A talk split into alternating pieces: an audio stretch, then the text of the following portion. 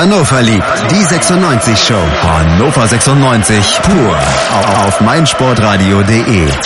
Wir starten heute in die Saison mit einem Rückblick auf die Sommerpause, mit Einschätzung zu den bisherigen Transfers und natürlich mit einem Blick auf das Pokalspiel am kommenden Sonntag gegen den Bonner SC. Und damit hallo und herzlich willkommen zu einer neuen Ausgabe Hannover liebt die 96 Show auf meinsportradio.de. Diese Sommerpause ist vorbei. Die zweite Liga für uns abgehakt, zumindest vorerst. Hannover 96 ist zurück im Oberhaus und auch wir sind es. Wir, das sind diese Woche Tim Block. Hallo Tim.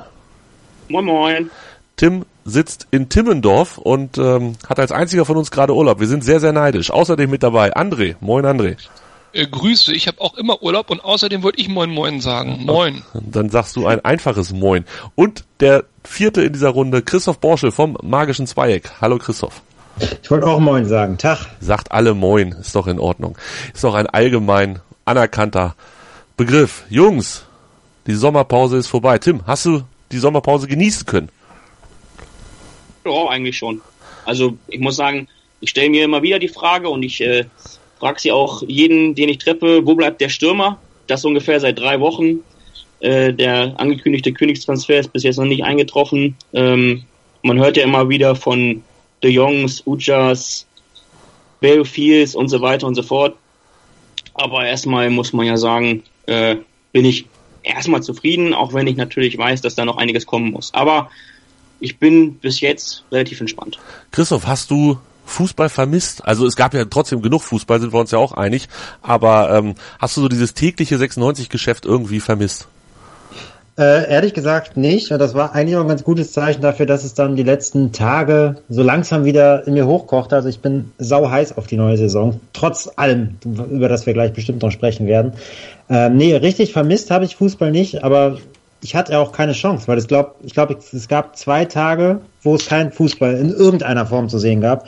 Ähm, aber ich habe trotzdem nicht jedes Angebot angenommen, also fast gar keins. Von daher bin ich unbefleckt. André, wer hat die bessere Sommerpause gehabt? Atletico Madrid oder Hannover 96? Atletico Audi Cup Sieger 2017. Ich bitte euch, was geht denn da? Ja, also nee. Aber ich muss ganz ehrlich sagen, im Gegensatz zu, zu Herrn Bochschel hier, ich bin überhaupt nicht heiß auf die neue Saison. Im Gegenteil, für mich könnte die Sommerpause noch ein halbes Jahr länger dauern. Ich mache mir nämlich große Sorgen. Ähm, dementsprechend, sonst bin ich immer sehr optimistisch und aber diese Saison mache ich mir ein bisschen Sorgen, weil mir eben der Königstransfer fehlt, wie eben schon angesprochen. Aber ganz ehrlich, das letzte Mal, als uns ein Königstransfer verkauft wurde, war das ein Rechtsverteidiger mit dem Namen Sorg.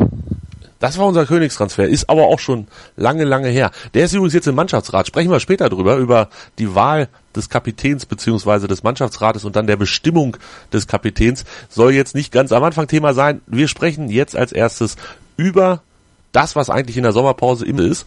Und André hat es ja eben schon angedeutet, ach, ich habe alle drei angedeutet. Keiner redet über was anderes. Es geht nur um Transfers, Transfers, Transfers. Und wenn wir Abgänge haben, haben wir, äh, nee, wenn wir Zugänge haben, haben wir natürlich auch immer Abgänge. Und lass uns vielleicht ganz kurz, das dürfte relativ schnell abgehandelt sein, einen Blick auf unsere Abgänge werfen.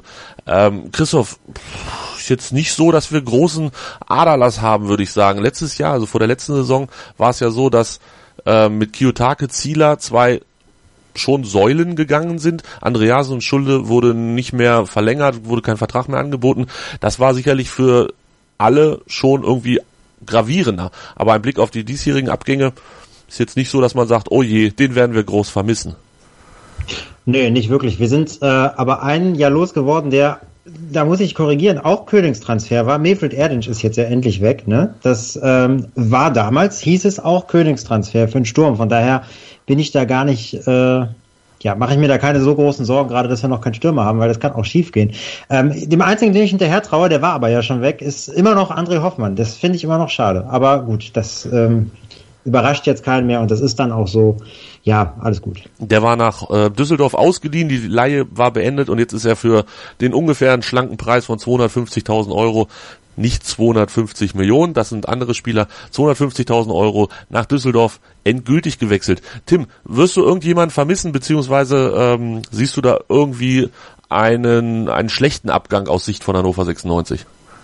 Nö, also gut, Hoffmann hätte ich sowieso ganz gerne behalten, weil ich den spielerisch für einen echt guten Innenverteidiger halte, wenn er in Form ist, wenn er verletzungsfrei ist und generell finde ich ihn einfach gut.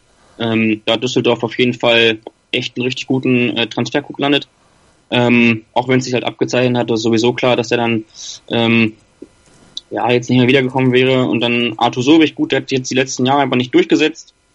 Und ähm, da habe ich mir persönlich auch insbesondere für die letzte Saison ein bisschen mehr erhofft von ihm einfach. Dann war er verletzt und kam dann irgendwie gar nicht mehr zum, zum Zug so wirklich. Also finde ich persönlich schade, weil ich den Mensch sehr gerne mag. Ähm, aber nachvollziehbar ist es auf jeden Fall, dass er sich einen neuen Verein suchen durfte und ähm, dass man dann vielleicht auch einfach ja, einen klaren Cut brauchte, um dann einfach sich, ja, um eine neue Nummer 9 zu finden. Die, die man noch nicht gefunden hat. Kommen wir auf jeden Fall gleich zu. Ähm, André, Ich hab hast sie schon gefunden. Ja. Edson Cavani, der ist jetzt ja doppelt frei, nachdem Neymar und jetzt auch der Mbappé nach Paris gehen. Da holen wir uns doch den. was äh, wird da so ungefähr aufgerufen, André? Klär uns auf. Das ist doch egal, der Kind hat's doch. Der Kind hat's noch. Ähm, Alain Saint-Maximin, der war jetzt letzte Saison nicht mehr bei uns im Kader, aber ist gewechselt, André, hast du gehört? Für 10 Millionen? ja. Für 10 Millionen? Unglaublich. Ey, ohne Flachs, ich überlege mir, was mein Marktwert ist. Ich bin konditionell am Ende, ich kann höchstens 10 Minuten spielen. Gut, in Standards wegen meiner Körpergröße vielleicht einigermaßen brauchbar, aber ich glaube, für mich müsste man jetzt auch schon 350.000 zahlen. Ich würde auch sagen, mittel, mittel sechsstellig wäre für dich auf jeden Fall gut. Ah, du bist aber schon recht alt, ne? Das darf man auch nicht vergessen. Erfahren. Oh Mann, oh Mann.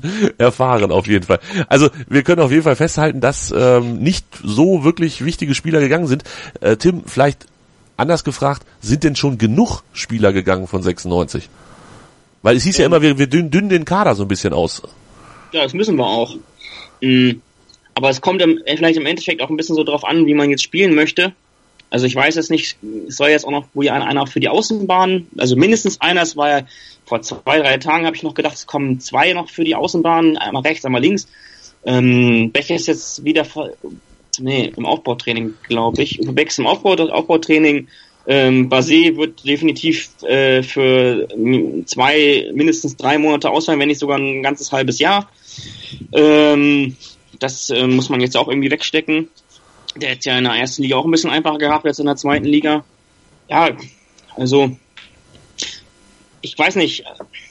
Ich glaube, dass man sich von Uwe Beck trennen könnte und dabei jetzt nicht unbedingt äh, für Unverständnis sorgen würde.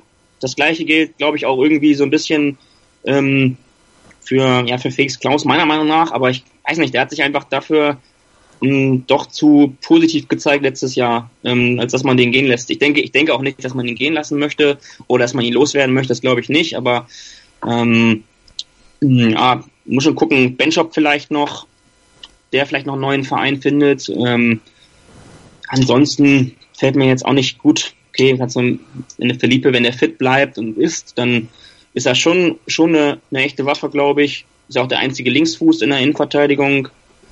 Da muss man vielleicht nicht noch verstärken, aber im Grunde genommen, um auf der Frage zurückzukommen, also ähm, ja, Bech vielleicht noch abgeben und eventuell noch Benchop. André, dann sind wir, glaube ich, wenn wir zwei Leute abgeben, immer noch bei einem Kader von 29 Leuten. Wenn wir jetzt noch zwei oder drei dazu holen, was ja zumindest seit vielen, vielen Wochen geplant ist, ähm, sind wir weiterhin über 30. Da sind auch Leute dabei, die vielleicht aus der einen oder anderen ähm, äh, Klauselerfüllung, man muss ja dann immer so und so viele junge Spieler, also aus dem eigenen Nachwuchsspieler haben, solche Geschichten. Aber über 30, das ist seit Jahren erzählt man uns ähm, am Ende der Saison, ja, wir wollen im Sommer den Kader ausdünnen. Es bleibt aber weiterhin eine Zahl mit einer 3 vorne, die einfach unfassbar groß ist. Ja gut, aber ich meine, jetzt gucken wir uns doch mal äh, die, die Bundesliga, aber auch den Transfermarkt vielleicht sogar in Europa mal an. Jetzt ist doch gar nicht möglich, Spieler abzugeben. Also äh, ist doch das Problem ist, alle Mannschaften, die einen großen Kader haben und die sich ein bisschen verschlanken wollen, was ja durchaus Sinn macht, auch um einen gewissen Wettbewerb innerhalb der Mannschaft zu haben, eine gewisse Konkurrenzsituation. Ähm, wen willst du denn abgeben? Also jetzt wurden eben ein paar Namen genannt. So, das heißt, die verdienen ja relativ gutes Geld in Hannover. Das heißt, du müsstest A, einen Verein finden, der mindestens genauso viel bezahlt, weil keiner ist so blöd und würde halt irgendwo hinwechseln aufgrund irgendwelcher sportlichen Perspektiven, wenn er da nicht mehr verdient oder zumindest gleich viel verdient. Auch ein Uffe Beck nicht oder sonst wer.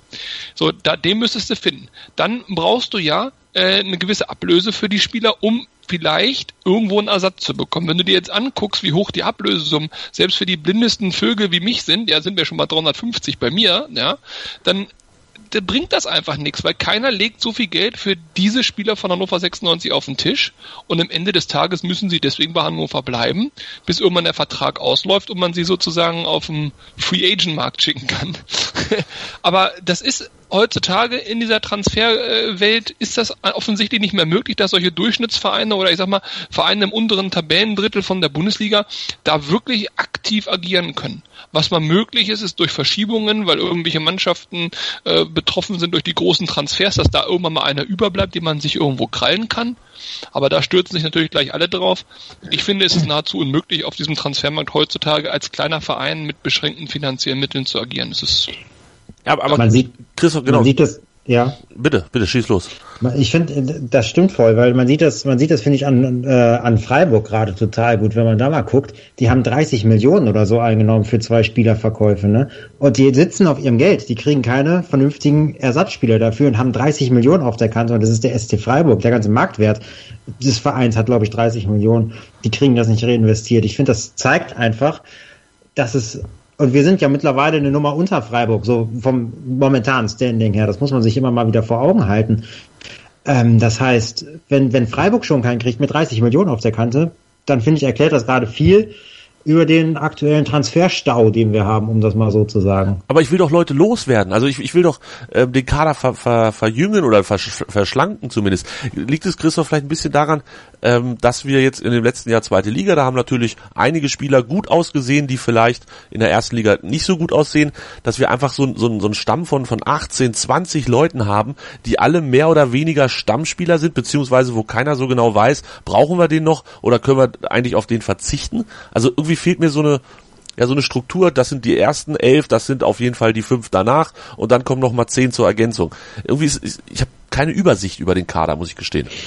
Ja, geht mir, geht mir ganz genauso, weil das Problem, glaube ich, ist, dass unser Kader sehr ausgeglichen ist, aber auf einem sehr mittelmäßigen bis unteren Niveau, würde ich sagen. Das ist Und du hast halt dadurch keine Leuchttürme, die da jetzt rausstechen. Martin Harnik zum Beispiel, der ist der beste Stürmer, den wir haben. Aber der war halt in der zweiten Liga der beste Stürmer, den wir haben. Ob der das jetzt in der nächsten Saison zum Beispiel auch nochmal so hält, und das ist noch der unumstrittenste im Sturm, den wir haben.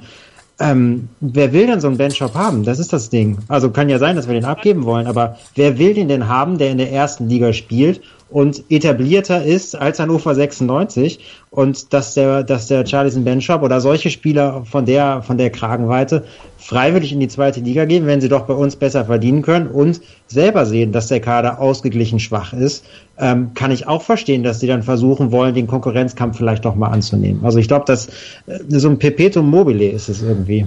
Eine Zwickmühle für Hannover. Ja. Irgendwie eine Zwickmühle. Ja, ich, Ja gut, aber man ist ja selber schuld, dass man in diese Zwickmühle reingekommen ist. Also ich meine, es ist ja Aufgabe eines jeden Unternehmens und äh, Hannover 96 ist ja seit kurzem auf dem Wege, ein Unternehmen zu sein. Nein, war es ja schon immer. Äh, es ist die Aufgabe, den Markt im Blick zu haben und eine gewisse ob es jetzt drei oder fünf Jahre sind, aber also eine zumindest kurzfristige bis mittelfristige Planung zu haben. Und ähm, jetzt ist bei uns natürlich viel Fluktuation gewesen auf dieser Sportmanager oder Sportdirektor oder wie auch immer das heißt Position. Aber ich erwarte schon von den Profis, die am ganzen Tag nichts anderes machen, dass die einen gewissen Blick in die Zukunft haben und vielleicht auch gewisse Entwicklungen vorhersagen können. Und jetzt mal ganz ehrlich, ähm, dass sich diese Transfersummen so nach oben schrauben und dass das sicherlich für Vereine wie Hannover 96 zu Problemen führen kann. Also würde ich sagen, das haben wir alle schon in der Kneipe bei einem Bierchen erkannt.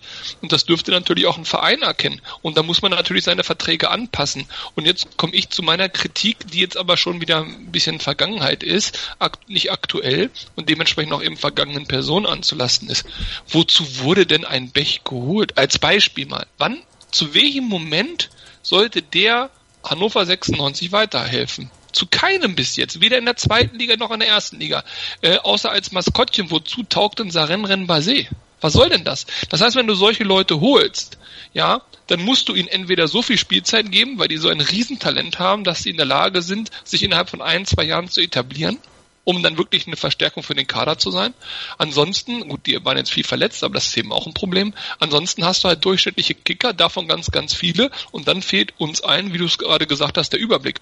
Und das, was eben gesagt wurde, wir haben einen wirklich schwachen Kader. Freunde der Nacht, das ist ein schwacher Kader. Der Kader ist nicht großartig verbessert zur letzten Bundesliga-Saison und da sind wir sang- und klanglos abgestiegen. Er ist nicht großartig verbessert zur letzten Zweitligasaison und da sind wir gerade so mit Ach und Krach und Dank Arminia Bielefeld aufgestiegen. Also ich äh, bin im Moment wirklich ähm, also mir passt das noch nicht. Wenn noch zwei, drei Leute kommen, wie angekündigt, muss mal gucken, wer kommt. Ich glaube, das ist dringend notwendig. Tim, André hat das gerade so locker lässig untergeschoben. Ähm, viele, ne, viele Wechsel auf der, auf der entscheidenden Position, also Sportdirektor oder Manager oder wie auch immer sie hießen, die letzten ähm, zwei bis fünf Leute auf der Stelle. Ist das vielleicht tatsächlich das größte Problem, dass da zu wenig Konstanz drin ist, dass da keiner mit, ne, mit einer klaren Vision und einem klaren Vorgehen ähm, auch so in die Richtung, den Spieler kaufen wir jetzt, der hat ein Jahr Zeit, sich zu entwickeln, sonst muss er wieder weg, ähm, so ein bisschen Struktur in den ganzen Schuppen bringt? Nee, finde ich jetzt nicht. Also ich finde, dass äh, Horst Held jetzt früh genug gekommen ist, um äh, schon mal ähm, Vorbereitungsstrukturen zu schaffen für die anstehende Sommerpause und die damit beginnende Transferphase. Das finde ich schon. Ich ähm, mag es auch nicht, wenn die, äh, ja, wenn die Sportdirektoren sich die, sich die Türklinke in die Hand geben und hier ein- und ausgehen und jeden Tag ist ein neuer da. Ich finde es auch nicht gut. Aber um ganz ehrlich zu sein, ähm, Horst Held halte ich für professionell und äh, ja, fähig genug, um auch in kurzer Zeit das möglichst, ähm, möglichst optimal zu lösen. Gut, dann gucken wir doch mal auf die Leute, die er, und das kann man ja dann ganz klar ihm zuschieben, als Zugänge präsentiert hat dieses Jahr. Lassen wir alle für die vermutlich U19, U23 Mannschaften mal ein bisschen rausfallen. Ähm, kommen wir am Ende auf vier Spieler. Matthias Oscholek, Pirmin Schwegler, Michael Esser, Julian Korb. Tim, Genau. wer hilft uns davon direkt weiter? Alle vier? Einer? Spiegler, Ja? Firmen Spiegler. Julian Korb ist eine Verbesserung zu Oliver Sorg. Ähm, dementsprechend sehe ich den auch äh, als mehr als hilfreich an. Ähm, Michael Esser ist fußballerisch ein bisschen besser als, ähm, als Herr Schauner. In dem Sinne würde ich sagen, drei von denen helfen uns auf jeden Fall weiter. Drei von denen. Ähm, Oh, da würde ich aber mal direkt widersprechen. so, André, komm, schieß los. Also da hilft uns überhaupt gar keiner weiter, weil das Ziel muss ja aus meiner Sicht äh, Klassenerhalt sein. Und zwar nicht Klassenerhalt durch Glück, sondern Klassenerhalt durch Qualität. Und ähm, da ist kein einziger Spieler, der uns weiterhilft, außer in der Breite des Kaders. Das haben wir aber gerade eben diskutiert. Wenn jetzt der Held, und ich stimme da Tim voll zu, ich halte Held auch für, für großartig, für Hannover 96, wenn der jetzt noch zwei, drei Kracher präsentiert, waren diese vier genannten gute Transfers, weil sie den Kader verbreitert haben. Wenn jetzt aber qualitativ nicht nochmal wirklich eine dicke Schippe draufkommt, habe ich damit folgendes Problem. Ostscholek hat bei Hamburg gespielt. Hamburg äh, gurkte jedes Mal um die Relegation rum, ja. Und Ostscholek hat in diesem um die Relegation rumgurkenden Team auch nicht die Starrolle gespielt. Dementsprechend ist das kein Spieler, der uns direkt erstmal weiterhilft. Jetzt haben wir das Glück, Pech, dass sich unser Linksverteidiger verletzt hat, sodass er sicherlich von Anfang an seine Chance bekommt. Gut, okay. Ähm, Schwegler bei Hoffenheim auf dem Abstellgleis, aber das ist noch einer, da würde ich sagen, auf der Position hilft er uns weiter. Nur, wen nimmst du raus? Das ist mein großes Problem. Wen nimmst du raus? Nimmst du Baccalords raus, der in der zweiten Liga durchaus überzeugt hat? Nimmst du Schmiedebach raus, der letztes Jahr Kapitän war und letztendlich so eine Art Maskottchen für Hannover ist, ja, schwierig, denen das zu vermitteln.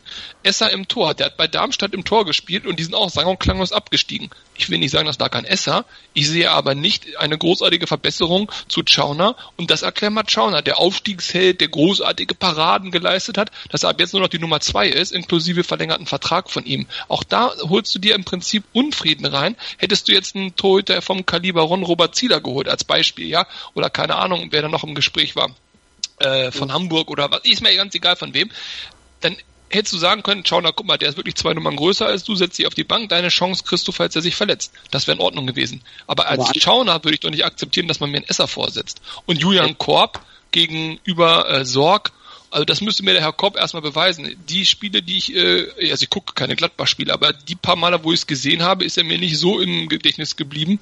Und ich fand Sorg gerade in der Rückrunde unter Breitenreiter bockstark. Ja, das stimmt, aber äh, es kommt jetzt auch so ein bisschen darauf an, ähm, welchen Weg man jetzt einschlägt und wie man jetzt spielen möchte.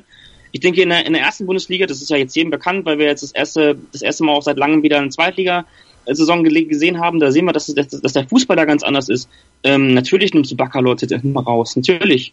Wenn du, wenn du wie in der Vorbereitung aufgespielt 5-3-2 spielst, dann spielst du ja mit, mit Schwegler, Schmiedebach und von mir aus Fossum. Ja, weil das einfach Oh Spieler, eine, eine Kombination, eine Dreier-Kombination ist aus drei sehr spielstarken Spielern. Dann hast du mit Michael Esser einen Torwart geholt, der fußballerisch und spielerisch besser ist als Philipp Schauner. So, du musst dich äh, irgendwann halt entscheiden, welchen Weg du gehen willst. Entweder willst du mitspielen, willst du mit Ball agieren oder du agierst gegen den Ball. Wenn du gegen den Ball agieren willst, dann lässt du Spieler wie Bakalos eben nicht auf der Bank, sondern spielst mit denen von Anfang an. Das ist die große Frage und das geht auch mit kleineren Mitteln. Hoffenheim äh, hat es doch in der in der Saison, in der sie fast abgestiegen wären, doch auch irgendwie vorgemacht. Das war jetzt keine Truppe, die ähm, unfassbar stark war. Die ersten 30 Spieltage. Dann kam Julian Nagelsmann, hat eine ganz klare Idee vorgegeben. Und darum, darum geht es meiner Meinung nach im Endeffekt. Welche Idee geben wir vor? Nach dieser Idee kaufen wir entweder Spieler ein. Das haben wir mit, mit Schwegler meiner, meiner Meinung nach schon getan, der in der Absicherung einfach wesentlich stärker ist, sehr ballsicher ist, der hat eine Passquote von über 85 Prozent. Das muss hier erstmal einer nachmachen.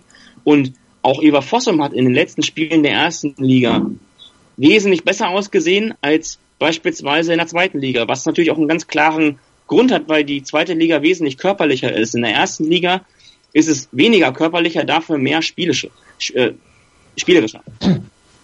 Hm. Plus, wir haben in der, in der Abstiegssaison hatten wir immer das Problem, dass äh, wenn, wenn links hinten ähm, es ein, ein wochenlanges Formtief gab von, äh, von den Spielern, die da gespielt haben, dann hatten wir immer keine möglichen Alternativen. Also links hinten war ja tatsächlich seit immer schon gefühlt äh, eine Schwachstelle. Und Matthias Ostjolik ist, finde ich, auch der Schwächste von, den, von diesem Viererpack, aber ist zumindest einer, ähm, der jetzt akut hinten links äh, agieren kann, so dass wir nicht Edgar Pripp nach hinten links setzen sollen, weil da sind wir uns, glaube ich, einig, dass das die denkbar dämlichste Variante ist. Ähm, von daher bringt uns das kurzfristig dann glaube ich, dann schon voran. Also die, diese vier finde ich gar nicht so schlecht. Pripp möchte ja auch gar nicht hinten links spielen und der Trainer hat ihm ja auch schon gesagt, ich sehe dich als Mittelfeldspieler. Von daher, ja, man könnte sich dann endlich von diesem Problem in Anführungsstrichen, dass man Pripp immer nach hinten ziehen muss, wenn Albonotz irgendwas hat, ähm, so ein bisschen lösen.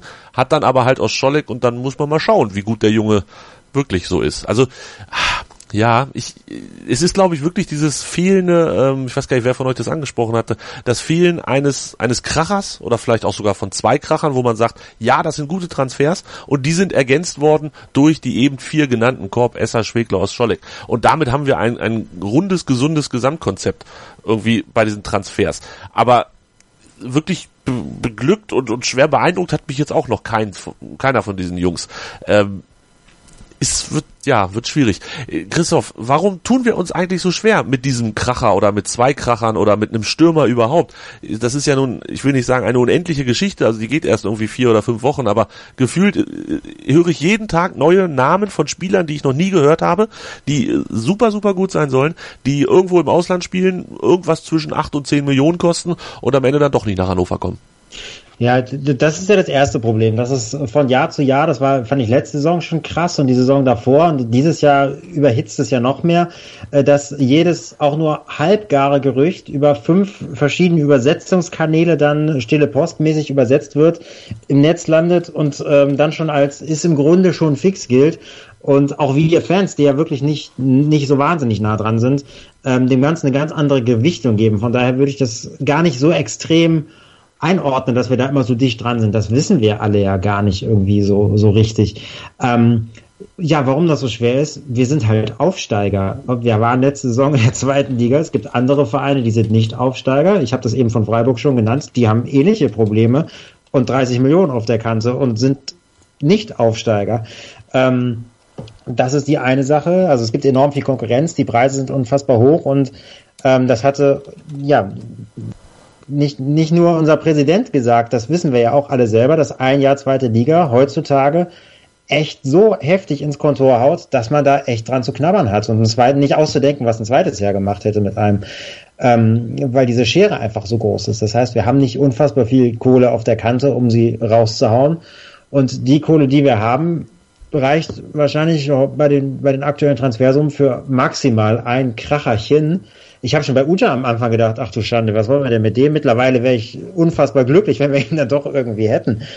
Ähm, ich glaube einfach, wir müssen uns damit abfinden, dass wir echt kleinere Brötchen backen müssen und ähm, das ist noch so ein Aspekt, der irgendwie noch gar nicht beleuchtet wurde, ähm, dass wir wechselnde Managerposten oder Sportdirektorenposten haben. Schön und gut, das ist, das ist richtig. Da kann sich auf der einen Seite schon mal kein langfristiges Transferkonzept aufbauen.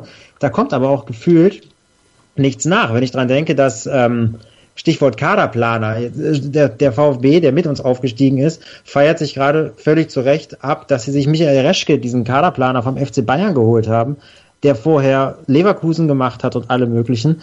Und wenn man da mal guckt, wen der alles hochgezogen hat, langfristig, mit, in, in, wie lange da das Scouting war, mit welchen Dimensionen da gedacht wird und wie langfristig bei solchen Vereinen gedacht wird. Und wir haben halt alle halbes Jahr einen neuen Sportdirektor. Das erklärt, glaube ich, schon echt viel. Also, dass Kontinuität gerade in der aktuellen Transfersituation, gerade für kleinere Vereine wie uns, echt das unglaublich Wichtigste nochmal geworden ist und es gar nicht so sehr auf die, auf die ganz große Kohle ankommen kann für uns. Aber da sagst du doch ganz wahres, äh, äh, ganz wahren Punkt. Und zwar der VfB Stuttgart. Jetzt, äh, ich übertreibe jetzt wahrscheinlich komplett maßlos und äh, bin total ahnungslos, was Fußball generell angeht. Aber ich habe das Gefühl, dass Hannover 96 sich in der gesamten Struktur durchaus mit dem VfB Stuttgart äh, vergleichen äh, kann. Ja, ähm, möglicherweise liegen die zwei Plätze am Ende der Saison über uns, aber so ganz grob können wir das vergleichen. Und die waren auch nötigerweise in der zweiten Bundesliga, sind auch nicht mit wehenden Fahnen aufgestiegen. Auch da gibt es eine gewisse Vergleichbarkeit. Jetzt hast du den Reschke angesprochen. Okay, geschenkt. Der ist ja jetzt erst dahin gekommen. Also in der Zukunft können wir den bewerten. Aber nehmen wir mal äh, Stopp heute. Heute ist Transferschluss. Ja, und dann gucken wir uns das Ganze doch mal an. Wen Stuttgart geholt hat. Also Freunde der Nacht, das sind, du hast Kracherchen gesagt oder irgend sowas, das sind Kracherchen. Die haben einen Ron Robert Zieler als Beispiel geholt. Ja, das ist ja nun auf jeden Fall schon mal einer, der in Nationalmannschaft gespielt hat, der auf jeden Fall Bundesliga-Tauglichkeit besitzt, der bewiesen hat, dass er gut ist und selbst wenn er ein Jahr in Leicester da auf der Bank gesessen hat, passiert damit auch nichts. Die haben einen Dennis Aogo als total erfahrenen Mann von Schalke geholt, der seine Bundesliga-Tauglichkeit auch komplett in, äh, unter Beweis gestellt hat. Klammer auf, linker Verteidiger der Dennis Saogo, ja. Also wenn ich den nochmal mit Ostscholek in Vergleich setze, gut. Dann haben die den Bartstuber geholt. Jetzt muss man natürlich gucken, wie fit ist der noch, was kann der leisten. Die paar Einsätze, die er auf Schalke hatte, hat er mir aber nicht den Eindruck gegeben, dass er schlechter als Philippe wäre. Das heißt, die haben drei Leute geholt, wo ich sage, Mensch, toll. Und diese anderen da, ähm, äh, Akolo und Ailton, die kenne ich jetzt nicht, deswegen möchte ich da jetzt nichts zu sagen. Aber der Akolo, den sie von äh, Sion geholt haben, oder wie man den Verein da ausspricht, der hat immerhin angeblich sechs Millionen gekostet. Also das scheint jetzt auch nicht der blindeste aller zu sein. Warten wir mal ab, was der zeigt.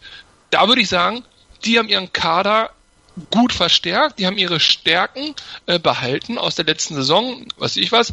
Und ähm, haben im Prinzip gut nachgelegt. Das fehlt mir bei uns komplett. Aber was Stuttgart kann, das sollten wir auch können. Und letzter Punkt, einer von euch beiden hat gerade eben gesagt, äh, von wegen das Geld und so weiter.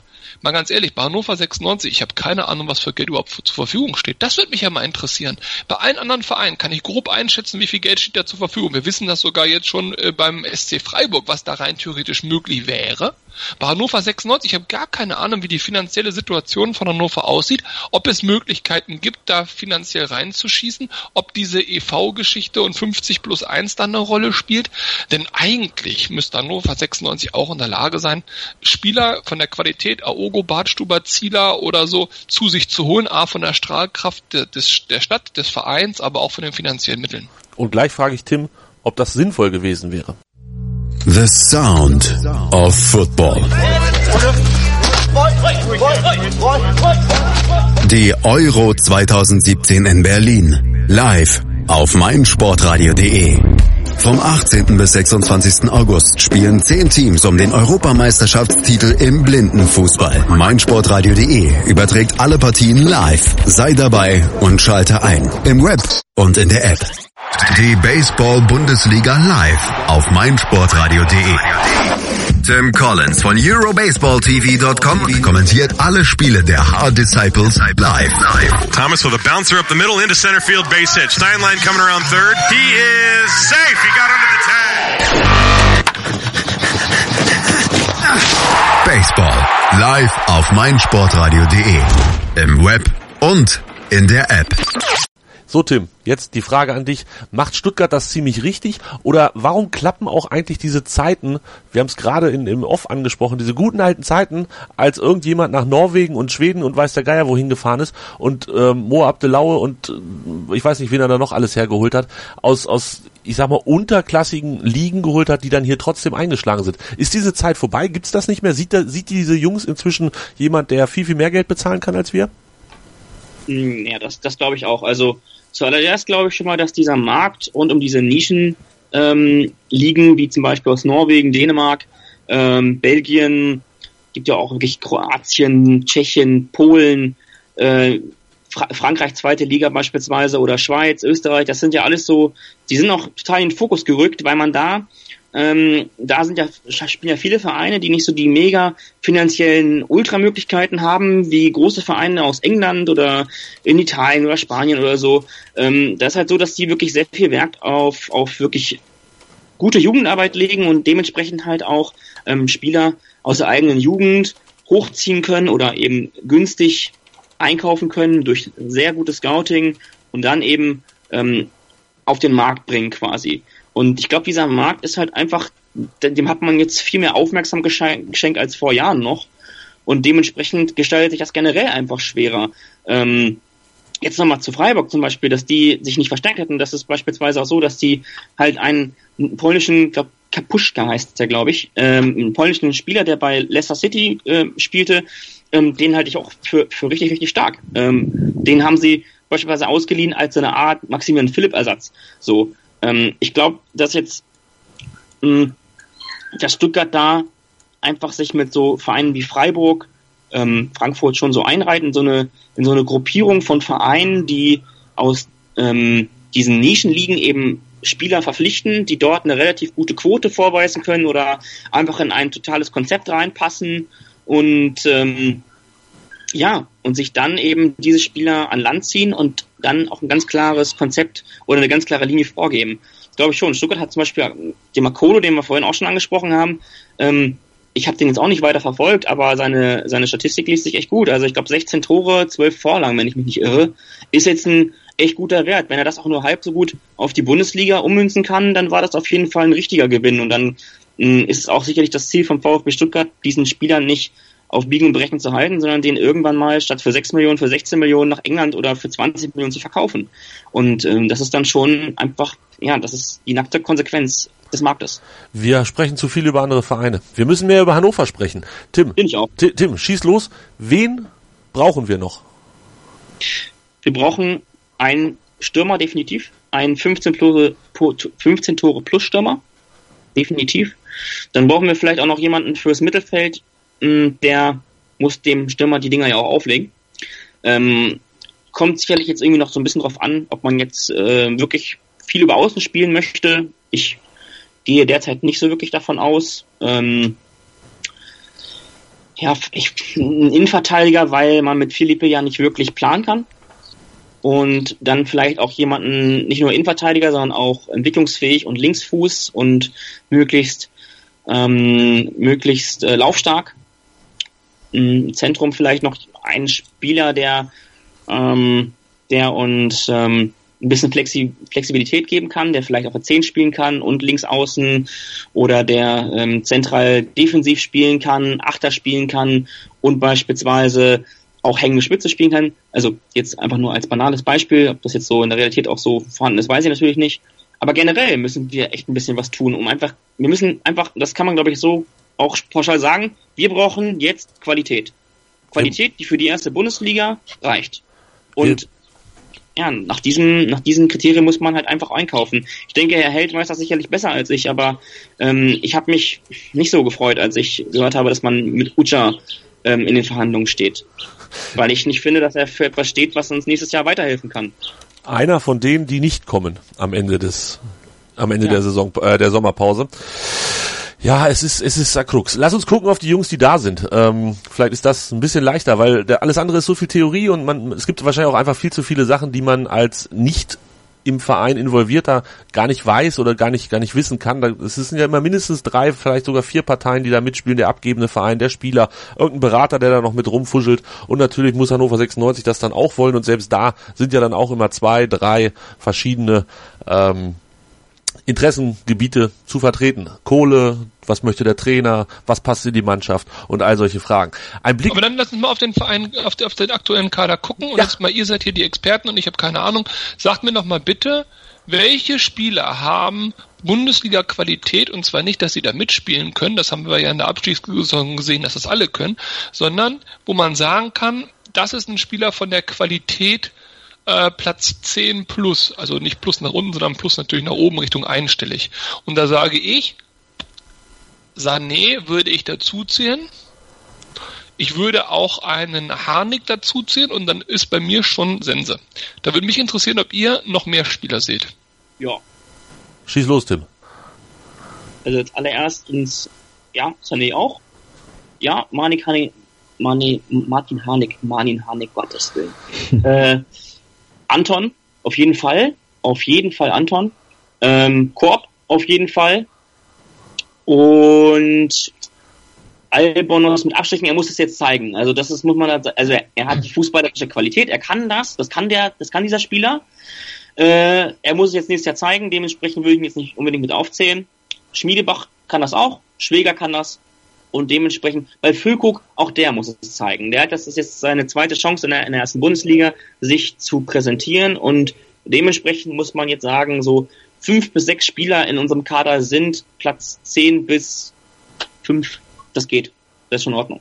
Muss natürlich auch ja, gucken, dass man irgendwie um diese fünf bis sechs Spieler drumherum noch ein, zwei dazu bekommt, die das, mh, die das Ganze noch aufwerten. Christoph, reicht das?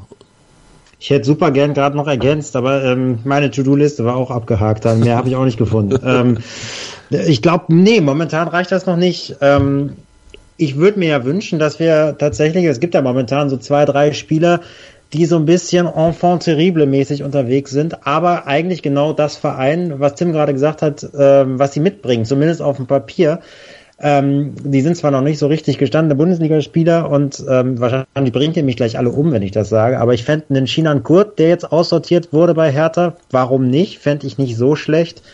Ähm, jetzt ist mir der andere Name entfallen, das gibt's ja nicht. Äh, Donis Afdijay von Schalke, auch, warum denn nicht? Ganz ehrlich. Also das sind beides Spieler, die sind als ewige Talente verschrien, beziehungsweise kurz davor, genau das zu sein und wären auf jeden Fall welche, die Fähigkeiten mitbringen, die wir im Kader noch nicht haben und sich aber sowas von den Arsch aufreißen müssten in dem Jahr Laie oder was auch immer, ähm, um ihre Bundesliga-Karriere nicht schon zu beenden, bevor sie angefangen hat. Also ich glaube, das wären jetzt meine beiden Wunschtransfers für, für mal ein bisschen Kreativität nach vorne. Ich Aber ahne, das sind nicht die Kracher, die du dir vorher gewünscht hast, oder? Nee, natürlich. Nee, den Afdijay, ja, würde ich glaube ich ein, würde ich glaube ich als solchen sehen, weil wenn der aber auf Schalke gespielt hat, fand ich den immer nicht schlecht. Äh, China Kurt, nee, kein Kracher, nee. kein Kracher, definitiv nicht. Ähm, Manuel Schmiedebach, war mal ein Kracher in Hannover? Vielleicht ist er es auch immer noch, wir wissen es gar nicht genau. Äh, hat gesagt, er möchte gerne von seinem Kapitänsamt zurücktreten. Und hat dann quasi den Weg freigemacht für einen anderen Kapitän. Das läuft in Hannover so, für die, die es nicht wissen, ähm, 96, die Spieler wählen einen Mannschaftsrat, das sind fünf Leute, und aus diesem Mannschaftsrat bestimmt der Trainer dann den Kapitän. Ähm, Schmiedebach hat gesagt, er möchte weder in dem einen noch in dem anderen Gremium mit dabei sein und hat dann wahrscheinlich einfach nur ganz brav selber gewählt. Und dieser Mannschaftsrat setzt sich jetzt zusammen aus Philipp Schauner, Martin Harnik, Oliver Sorg, Pirmin Schwegler und unserem jetzigen Kapitän Edgar Pripp. Und ähm, ich finde, da müssen wir drüber reden. André, Du lachst ja schon, du bist ein Hund, ehrlich. Du lachst schon beim Vorlesen von Prip und jetzt soll ich was dazu sagen. Ja, nach dem Motto, André kann jetzt hier eine krasse Meinung raus haben, was der Prip für ein Dödel ist und wie bekloppt das ist, aber selber schon lachen. Nee, also, äh, ich möchte äh, erstmal abwarten, was die anderen sagen. Ich möchte nicht, äh, ich möchte keine Außenseiterrolle einnehmen. Ich bin aber äh, baff erstaunt, dass Schauner im Mannschaftsrat ist. Nicht, dass ich nicht glaube, dass er vom Typ her da nicht reinpasst. Es ist aber für mich ein Hinweis, dass ist, das wäre ein bisschen oldschool, aber wenn jemand in Mannschaftsrat gewählt ist, muss er ja auch eine Stütze der Mannschaft sein, nicht nur menschlich, sondern auch spielerisch.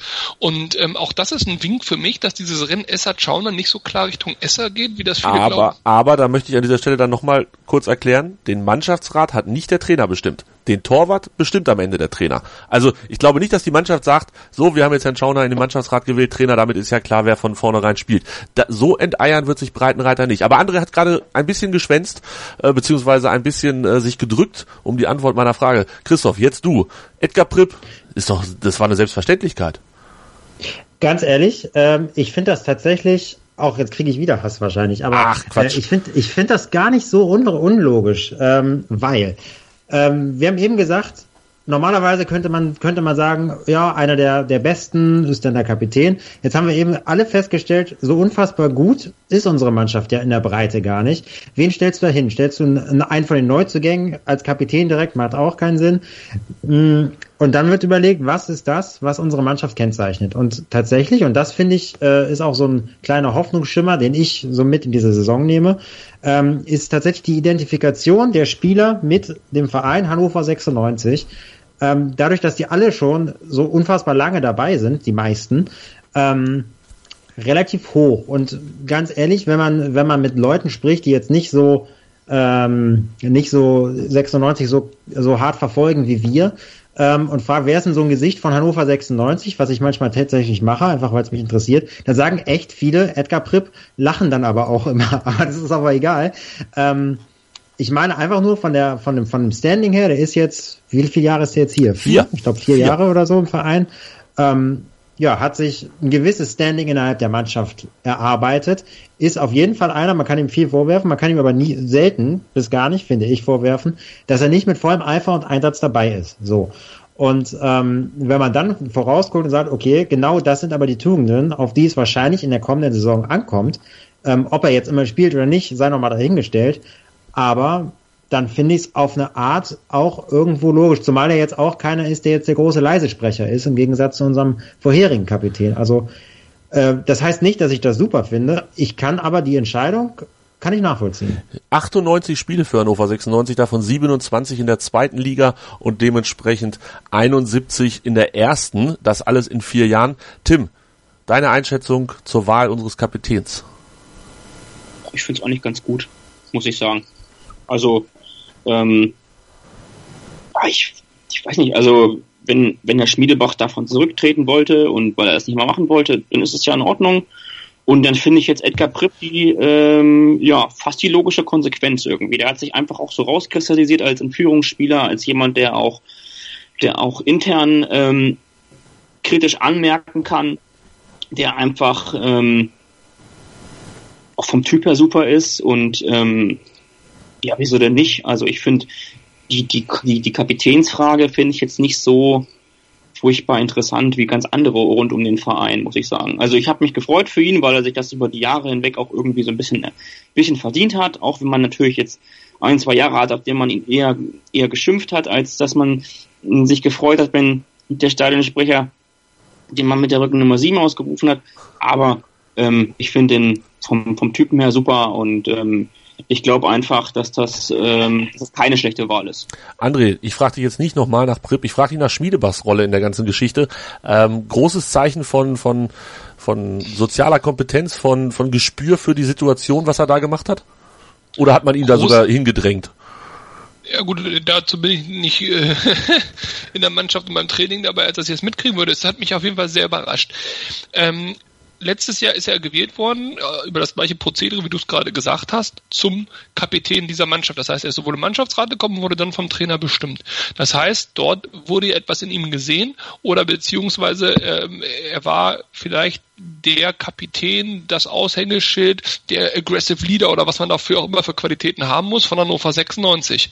Und was ist jetzt passiert, dass er es nicht mehr ist? Jetzt wird gesagt, er ist da selber zurückgetreten und macht den Weg frei für andere. Das klingt ja wie in der Politik, wenn in Niedersachsen äh, man von der von den Grünen zur CDU rüberläuft oder keine Ahnung. Aber jetzt mal, mal unterm Strich, wenn du Kapitän von Hannover 96 bist, gibst du doch dieses Amt nicht auf Das ist doch total abstrus. Ist ja nicht so, als ob da so viel Arbeit mit zu tun ist, dass er nicht mehr zum Trainieren kommt, ja. Dementsprechend muss da ja irgendwas vorgefallen sein. Und das zeigt mir schon, dass irgendwas in diesem ganzen Prozedere nicht so richtig hundertprozentig greift. Ich habe dieses Gefühl bei Hannover 96, äh, in dieser Sommerpause schon die ganze Zeit. Und das ist für mich auch der Punkt, warum ich sagte, für mich kann die ruhig noch ein halbes Jahr laufen. Äh, ich, ich sorge mich ein bisschen um den Start. Ich finde, Transfers haben wir abgearbeitet, haben wir besprochen, da läuft es nicht rund. Innerhalb der Mannschaft finde ich, dieses Zeichen von Schmiedebach, da scheint es auch nicht so hundertprozentig rumzulaufen, beziehungsweise ist vielleicht zu kritisch, man scheint sie noch nicht so richtig gefunden zu haben. Und das liegt mit Sicherheit daran, dass auch die Spieler nicht hundertprozentig wissen, wer ist eigentlich in diesem Kader die Top 11 oder die, die Standard 11, wer sind die Ergänzungsspieler, sodass es da möglicherweise durchaus Rivalitäten gibt. Ähm, ich nehme mal so zwei Namen, Fossum und Meyer ich wüsste nicht, ob die in der Startelf stehen, auf der Bank oder auf der Tribüne sitzen oder ob die gerade noch verkauft werden sollen. Und ich denke, da sind einige Spieler bei, wo das ein bisschen problematisch ist und so findet sich keine Struktur innerhalb der Mannschaft. Keine Selbstvertrauen der ersten Elf, kein Konkurrenzkampf auf den Plätzen dahinter. Das finde ich schwierig und dann kommen wir sicherlich auch gleich nochmal zu, natürlich die ganzen Geschichten rund um Fans, Kind, Verein, Stimmung, Ultras, Randale und so weiter das Ganze läuft nicht rund bei uns und das macht mir ein bisschen Sorgen. Ich hätte mir nach dem Aufstieg und dieser ganzen Euphorie am Rathausplatz gewünscht, dass man das irgendwie mitnimmt, ein bisschen mehr Geschlossenheit zeigt. War irgendwie, wir brauchen glaube ich drei Siege zu Beginn, dann ist alles gut. André gibt die Themen vor und wir sprechen drüber. Über Stimmung und Kind und 50 plus 1 und all das, was André gerade gesagt hat. Ja, hallo, hier ist Jörg Sievers von Hannover 96 und ihr hört meinsportradio.de. Hören, was andere denken auf meinsportradio.de. Übrigens haben wir eine neue Website. Schau vorbei und entdecke die neuen Features. Das war so ein bisschen der Rückblick auf das Sportliche in dieser Sommerpause. Jetzt müssen wir natürlich auch kurz zumindest um das Drumherum sprechen. Und ich sage mit Absicht kurz, denn ich bin der Meinung, alle Seiten haben schon ich glaube sogar alle Argumente ausgetauscht. Jeder weiß, was die Gegenseite vom aktuellen Zustand hält. Jeder weiß, was seine eigene Meinung zu dem Thema ist. Und ähm, wenn wir das von vorne bis hinten durchkauen würden hier, würden wir vermutlich vier bis sechs Stunden hier sitzen und am Ende zu vermutlich keinem so richtigen Ergebnis kommen. Es gibt Seiten, es gibt Leute, die auf der einen Seite stehen, es gibt Leute auf der anderen Seite stehen und es gibt sicherlich auch eine große Schnittmenge, wo wir uns alle einig sind. André, komm, du darfst als erstes. Wie sehr ging dir das auf den Puffer, was in der Sommerpause abseits des Sportlichen passiert ist? Äh, null. Es interessiert mich überhaupt nicht. Ich sag's ganz ehrlich, es interessiert mich überhaupt nicht. Es ging mir auch überhaupt nicht auf den Puffer. Ich äh, äh, habe nur in meiner Twitter-Blase dauernd irgendwas gelesen und dass sich da alle aufregen und ich gehe nie wieder zum Fußball und meine Liebe ist erschüttert und also ein Quatsch.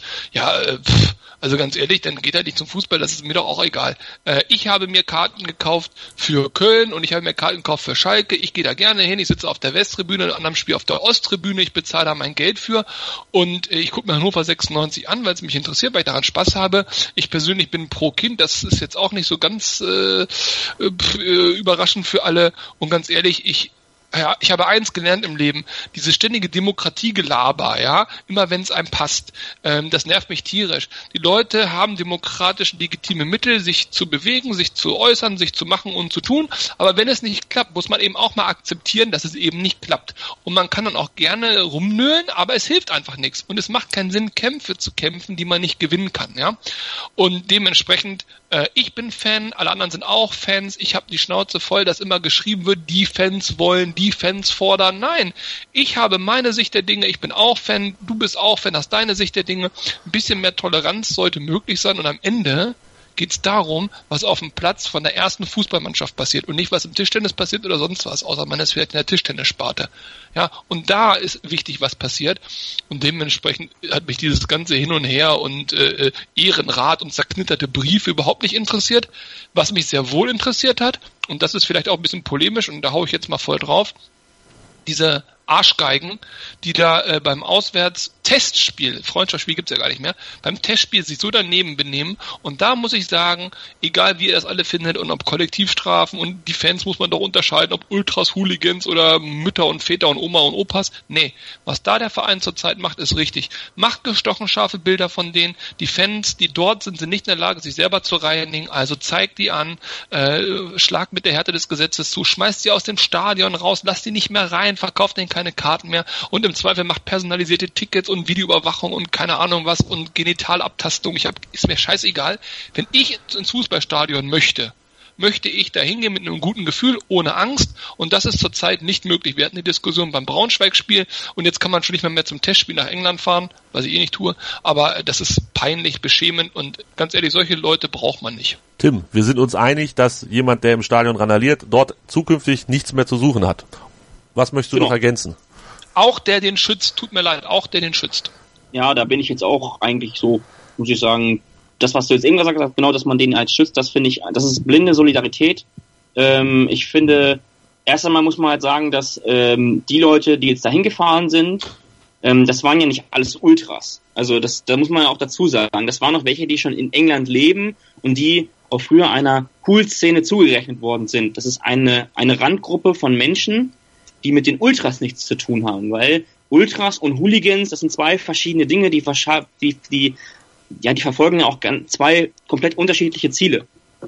So, Ultras ist ja, ich finde, das ist halt auch so ein, so ein Begriff, da muss sich jeder einfach selber Gedanken machen, ob er Ultra ist oder ob er, ob er einfach nur ein ganz normaler Fan ist. Ähm, ich würde mich nicht als Ultra bezeichnen, aber einfach nur, weil ich äh, mich mit denen nicht so wirklich identifizieren kann. Das ist nicht besonders schlimm.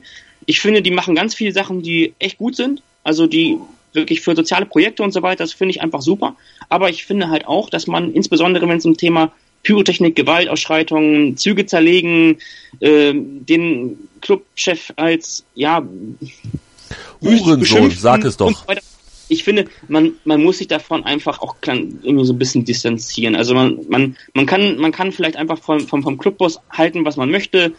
Ich finde nicht, dass es in Ordnung ist, wenn man im Zug sitzt, im ICE und durch das ganze Abteil brüllt, komm her, du Drecksau, wir bringen dich um. So, das ist einfach, das geht nicht, das ist, das hat auch mit Fußball dann irgendwann nichts mehr zu tun und am Ende des Tages ist es einfach auch nur Fußball. Und ich habe keine Lust, ins Stadion zu gehen, in dem keine Stimmung herrscht. Und die Ultras, das sind diejenigen, die dafür sorgen, die einfach sehr lautstark sind, die Massen mitnehmen können ob die jetzt nun in der Nordtribüne sitzen oder auf der Osttribüne oder in der Westtribüne, ist jetzt im Endeffekt egal. Im Endeffekt sind wir eine ganz große 96-Familie und wir müssen einfach einen Mittelweg finden, wie wir das hinkriegen nächstes Jahr, weil wenn die Ultras nächstes Jahr nicht mehr dabei sind, glaube ich nicht daran, dass das keinen Unterschied macht. Das macht einen Unterschied.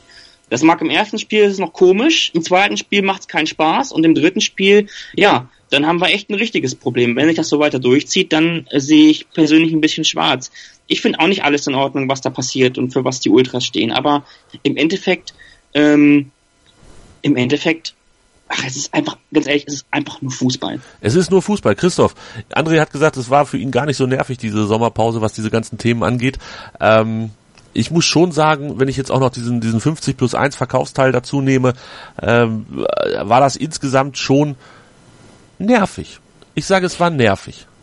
Ja, ich habe mir auch vorgenommen, ganz fest und ganz rational es nicht nervig zu finden und es zu ignorieren. Das geht aber nicht, äh, weil du kannst es nicht, du kannst es nicht wirklich ignorieren. Also zumindest, also Respekt an alle, die es konnten, ich konnte es nicht. Fand ihr die ähm, Aktion nervig oder die Reaktion? Das würde mich jetzt noch kurz interessieren. Die Reaktion. Mir geht es nur ja, okay. um die Debatte. Mir geht's mir geht's komplett nur um die Debatte, die geführt wurde und vor allem wie sie geführt wurde. Und mich nervt einfach, aber von allen Seiten, hast du ja auch schon so ein bisschen gesagt, diese ganze Polemik und auch die Darstellung und auch die die die mediale Darstellung der ganzen Geschichte, weil dann dann gibt's Ausschreitungen in England, dann wird das gleichzeitig, dann heißt es dann selbst bei der Süddeutschen, ja, das äh, das ist wegen Kind und das waren die Ultras und so.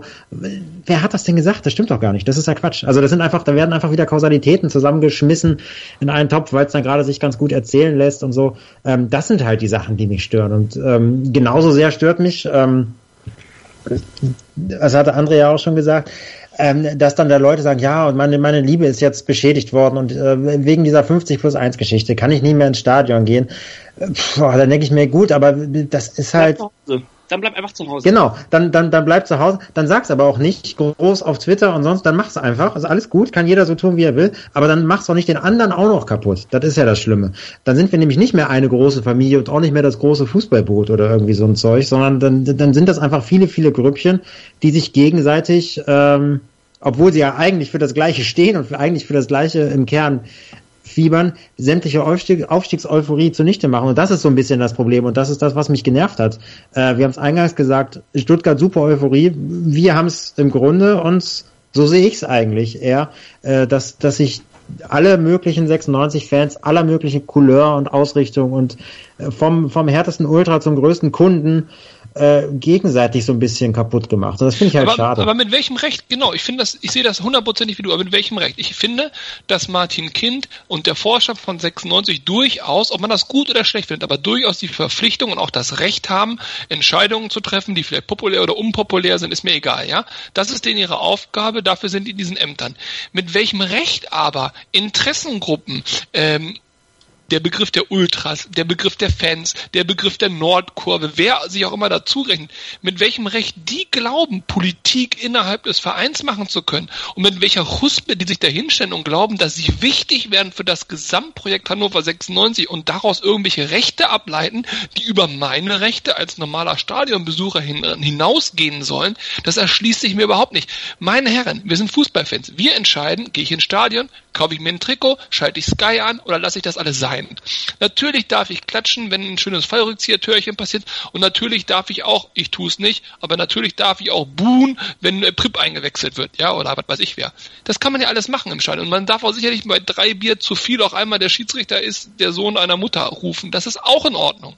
Aber wir haben kein Recht als Fans, aber wirklich null Recht äh, zu glauben, dass wir alles besser wissen, dass wir alles besser können und dass uns auch noch Gehör geschenkt werden muss. Wenn im Stadion eine Gruppe von zehn Leuten und mehr irgendeinen Scheiß ruft, ist das doch noch lange kein Grund, dass das passiert. Nur weil 150 Leute rufen, was ich was, Ständel raus oder rein oder Breitenreiter, der beste Mann, das können die so empfinden, das können die auch rufen, aber das hat doch darf doch keinen Einfluss haben auf eine Entscheidung eines professionellen, beruflich damit befassten.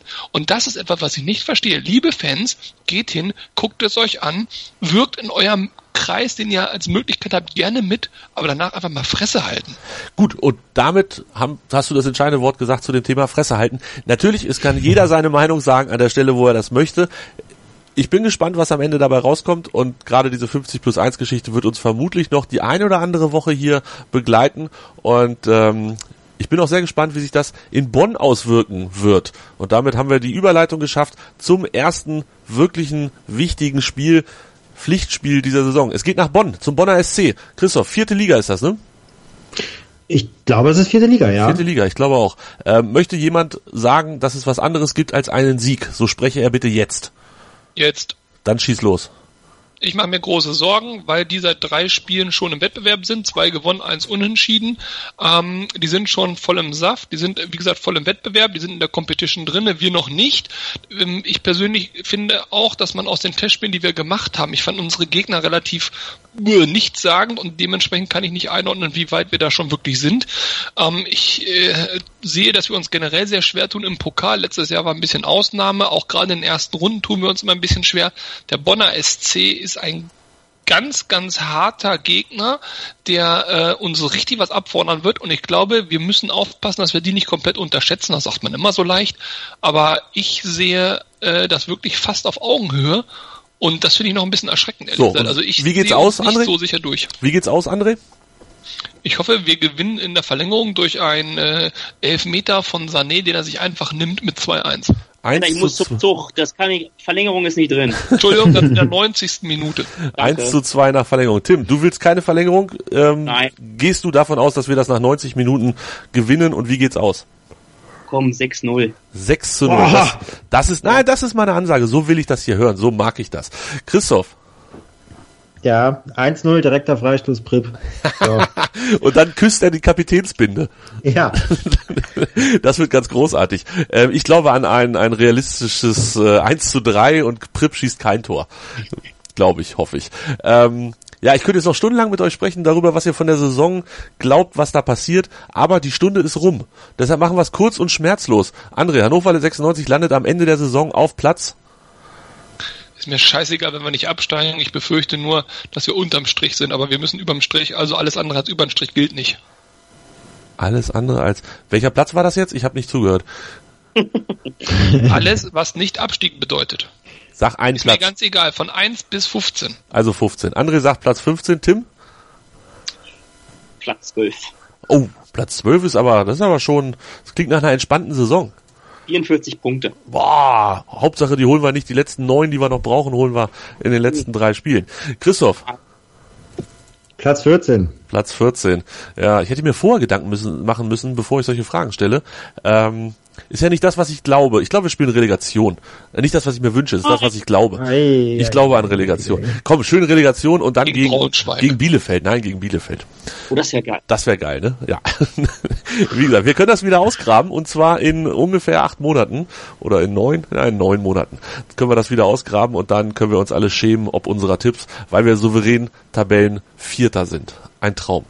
Jungs, das hat mir sehr viel Spaß gemacht. Ich freue mich, dass wir wieder da sind und das war unser Auftakt zur neuen Saison. Wir bringen euch auch dieses Jahr wieder Podcast rund um Hannover 96. Wenn der Plan so einigermaßen aufgeht, den ich habe, hört ihr vor jedem Spiel, egal ob Pokal oder Ligaspiel, irgendwas von uns. Damit ihr nichts verpasst, sollt ihr uns abonnieren über euren Podcatcher oder via RSS auf der Homepage von meinsportradio.de. Den entsprechenden Link Link findet ihr in den Show Notes zu diesem Podcast. Außerdem freuen wir uns immer sehr, wenn ihr uns auf Twitter oder Facebook folgt. Bei Twitter ist es at Hannover liebt MSR, bei Hannover das E weglassen und bei Facebook ist es facebook.com slash Hannover liebt MSR. Das war's für diese Woche. Vielen, vielen Dank an Christoph, an André und an Tim. Danke Jungs. Und wir hören uns nächste Woche wieder mit der Vorschau auf das erste Ligaspiel in Mainz und natürlich dem Rückblick auf das Pokalspiel in Bonn. Das war's für diese Woche. Tschüss.